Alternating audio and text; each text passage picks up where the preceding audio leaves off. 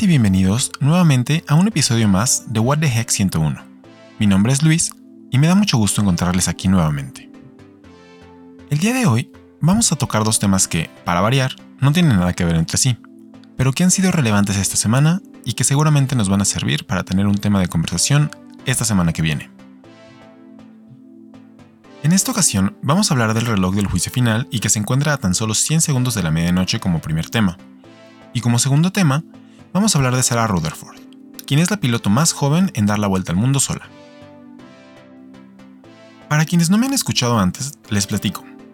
Vamos a hablar de dos temas en particular, y en cada uno de ellos vamos a pasar primero por el qué y luego por el por qué es importante o relevante.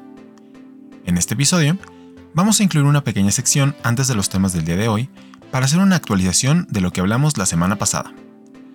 Así que si no queda nada más por decir, pasemos a la actualización. La semana pasada hablamos sobre el telescopio espacial James Webb y sobre los globos de oro. Aun cuando no se realizó la gala, sí hubo ganadores, y son como sigue. Mejor película de drama, Power of the Dog. Mejor película musical, West Side Story. Mejor actriz de drama, Nicole Kidman en Being the Ricardos. Mejor actor de drama, Will Smith en King Richard. Mejor actriz musical, Rachel Segler en West Side Story. Mejor actor musical, Andrew Garfield en Tic Tic Boom. Mejor cinta animada, Encanto. Mejor serie de drama para televisión, Succession. Y mejor actor de comedia para televisión, Jason Sudeikis en Ted Lasso. Esto es con respecto a los globos de oro. Y con respecto al telescopio espacial James Webb, la semana pasada comentamos que se esperaba que para el 23 de enero se encontrara en su destino final, y afortunadamente todo va de acuerdo al plan. El siguiente 24 de enero, las agencias espaciales involucradas darán una conferencia para responder preguntas y explicar un poco más del alcance de esta misión. Ya solo es cuestión de tiempo para que tengamos las primeras imágenes de este satélite y podamos ver al pasado. Y ahora sí, empezamos con los temas de la semana. Como les comenté al inicio, el llamado reloj del juicio final se encuentra a tan solo 100 segundos de la medianoche. Esto nos lo dice el Boletín de Científicos Atómicos. Esta es una organización mediática que publica artículos gratuitos en su página web y que también publica una revista científica de alta gama. Esta organización se encuentra en tres áreas principalmente, riesgo nuclear, cambio climático y tecnologías disruptivas. De acuerdo a ellos, lo que conecta a estas tres áreas es la creencia de que como los humanos las crearon, también somos capaces de controlarlas. La audiencia que tienen sus publicaciones es variada, desde el público en general hasta quienes hacen las políticas públicas y otros científicos que son quienes generan los avances tecnológicos y que de una forma u otra tienen cierta responsabilidad sobre dónde nos encontramos hoy.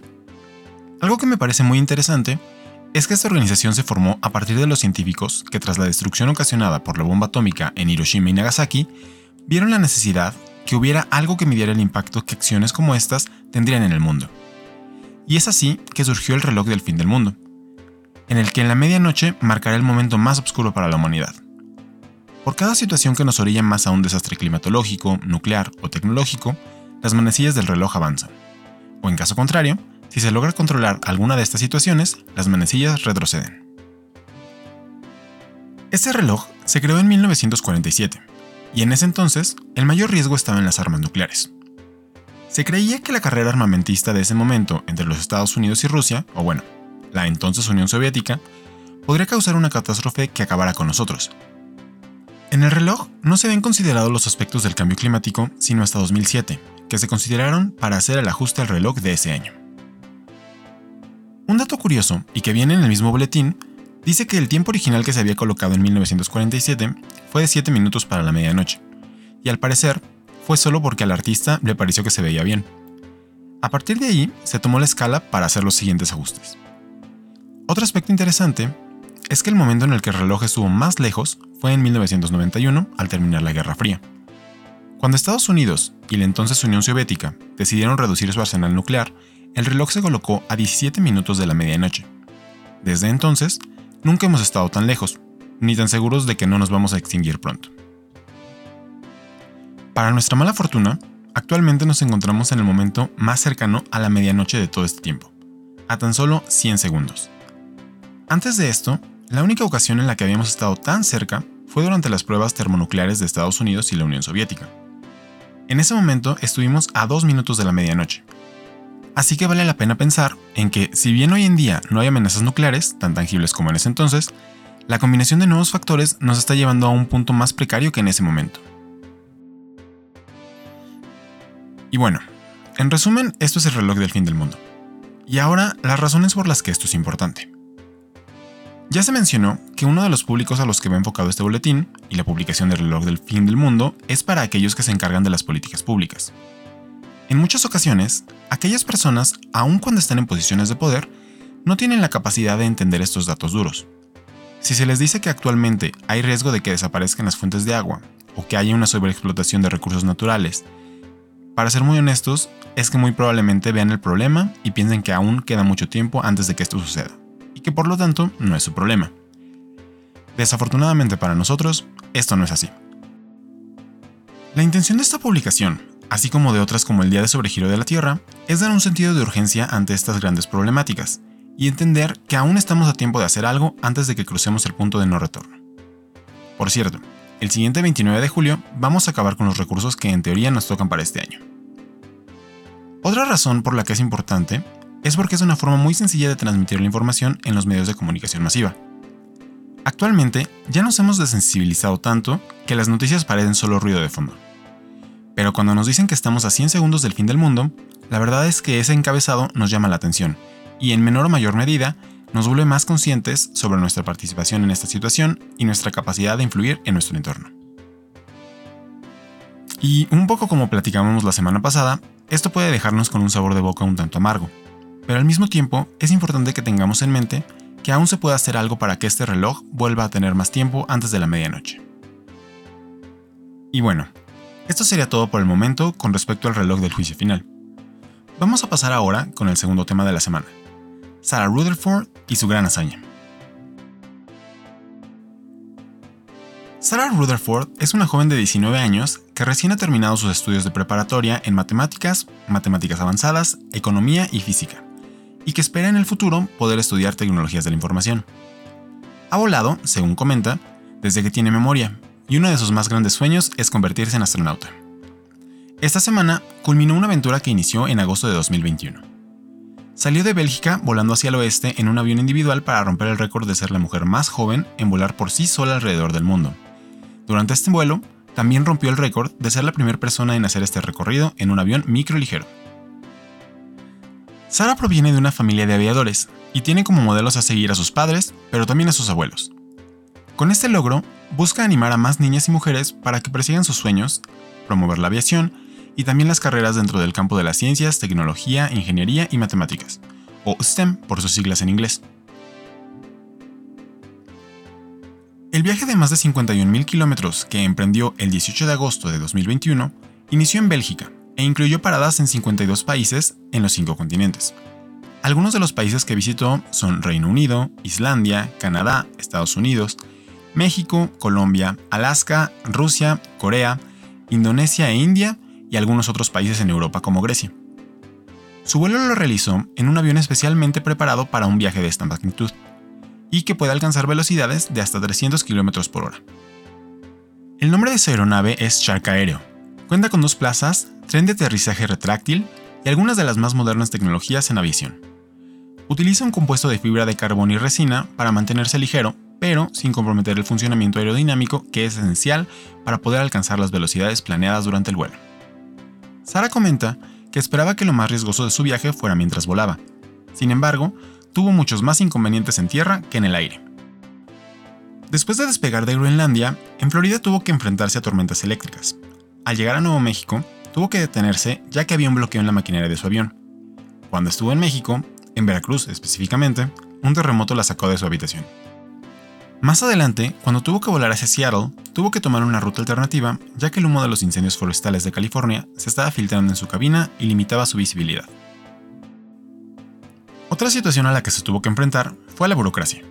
Mientras estaba en Alaska, debido a los atrasos que tuvo durante su viaje, su visa para Rusia ya se había vencido, y tuvo que esperar para que la nueva llegara.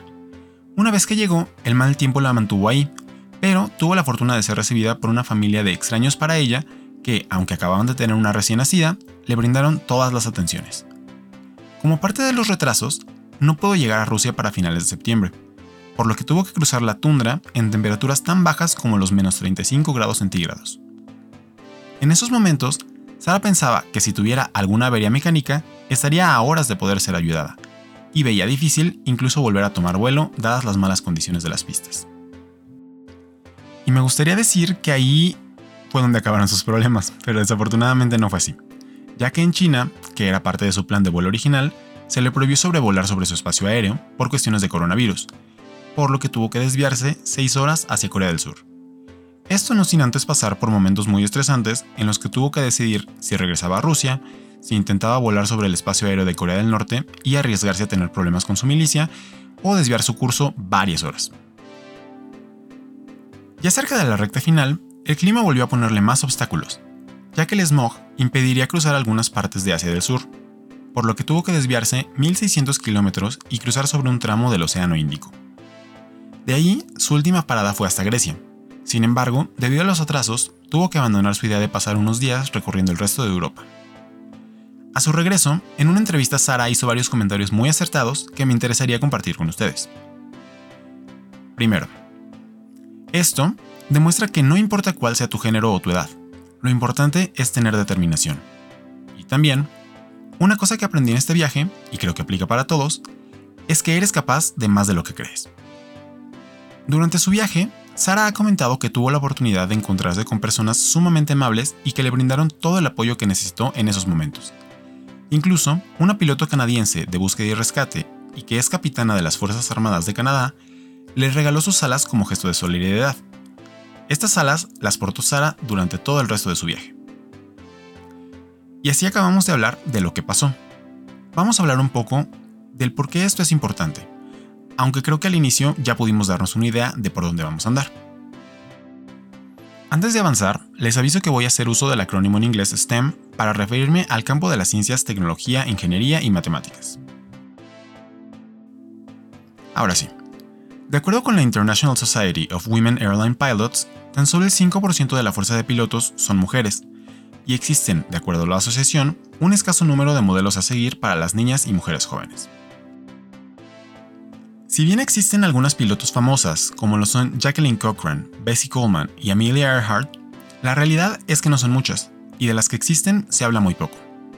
Esto mismo sucede con las carreras en STEM, las mujeres conforman tan solo el 28% de la fuerza laboral en estos campos, mientras que la población cada vez se acerca más a un 50% de mujeres y hombres en el mundo. En el campo de la ingeniería y la arquitectura apenas son el 16%. Para las matemáticas y computación se alcanza el 25% de participación de mujeres.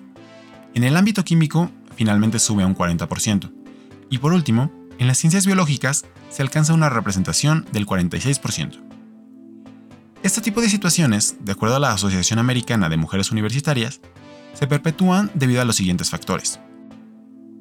En primer lugar, los estereotipos de género en los que los campos de STEM son regularmente vistos como masculinos y los padres y maestros subestiman las capacidades de las niñas. En segundo lugar, culturas con dominación masculina. Y en tercer lugar, pocos modelos a seguir. Con todo esto en mente, lo que logró Sarah Rutherford no solo es una proeza para la aviación, sino que es un claro ejemplo de lo que ella misma dice. Eres capaz de más de lo que crees. Esta semana, Sara se volvió un ejemplo a seguir para muchas personas en el mundo, y seguramente va a inspirar a otro tanto a involucrarse en este campo que ha sido dominado por los hombres por mucho tiempo. Es importante que tanto las y los profesores, así como las madres y los padres, sean conscientes del impacto que tienen en el futuro de las niñas. Puede ser que gracias a unas palabras de aliento o un gesto de confianza, alguna de ellas decida tomar un camino en las ciencias, o por el contrario, puede que un desaire por parte de estas personas que ellas consideran como sus guías al momento de crecer, termine decidiendo que las ciencias y la tecnología no son lo suyo. Y bueno, ahora sí que a platicar sobre estos dos temas que cubrimos esta semana. Ya sé que tiendo a contrastar un tema positivo con uno un poco más negativo, pero así es la vida. Y como dice uno de mis personajes favoritos de series, de la forma en la que yo lo veo, la vida es un montón de cosas buenas y malas.